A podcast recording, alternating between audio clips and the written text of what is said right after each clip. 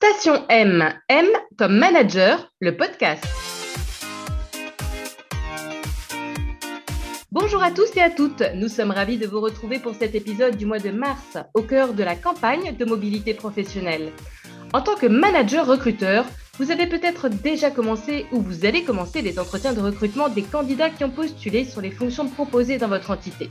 Se préparer, poser les bonnes questions, éviter de tomber dans des pièges, revisiter ses pratiques pour gagner du temps et optimiser le processus, le recrutement, ça s'apprend. Pour en parler, je reçois Grégoire Jourdan, sous-directeur du recrutement et des mobilités à la direction des ressources humaines du pôle ministériel.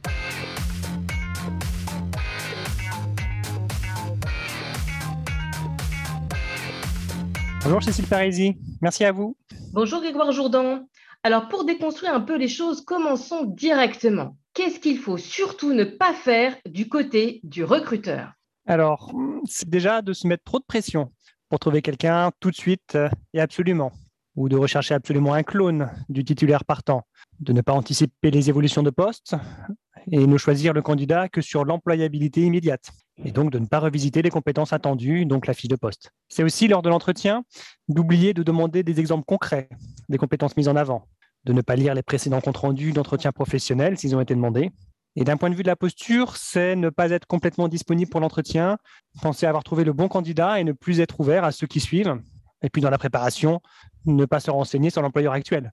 C'est un peu le pendant similaire de, sur ce dernier point pour les candidats également, savoir effectivement à qui l'on s'adresse. Alors en termes de préparation, quels sont les bons conseils que vous avez en tant qu'expert?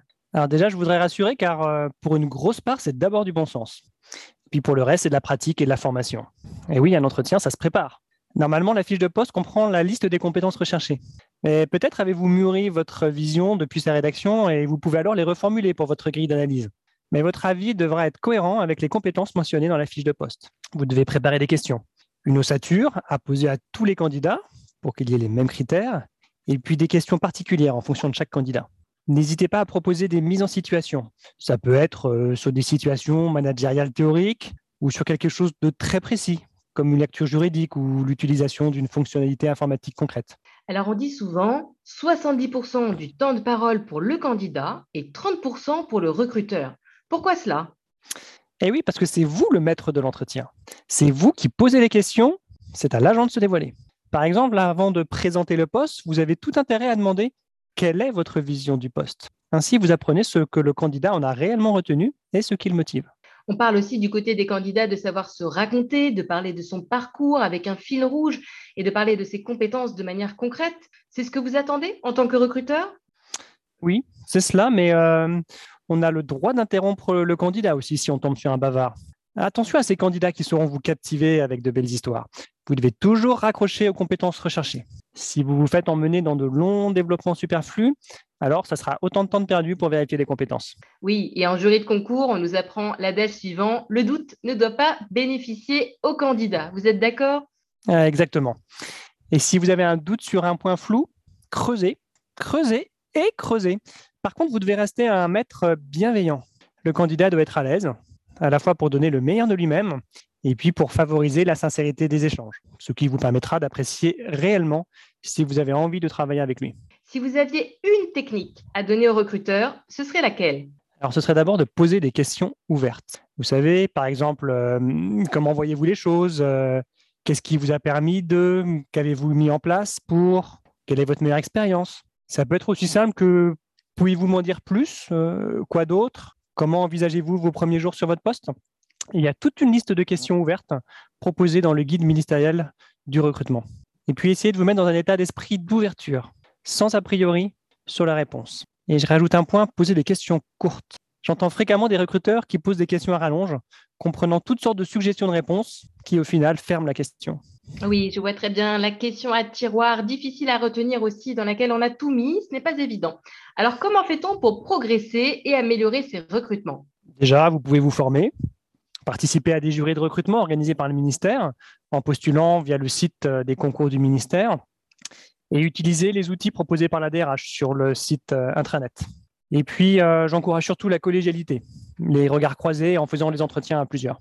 Et pour les entretiens qui se réalisent de plus en plus à distance avec l'augmentation du télétravail, Avez-vous une dernière recommandation pour le recruteur ou alors un contre-exemple à éviter?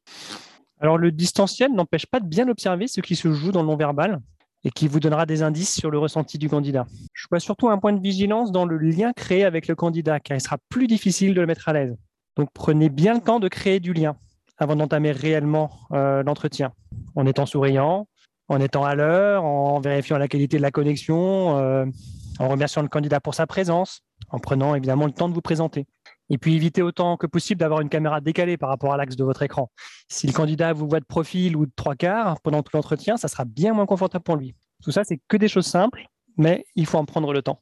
Merci Grégoire Jourdan pour vos apports. Alors oui, l'objectif est bien d'avoir une méthode, un cadre, des grilles d'entretien, de rédiger des comptes rendus objectifs avec des critères qui correspondent aux fiches de poste, de répondre individuellement aussi à l'ensemble des candidats.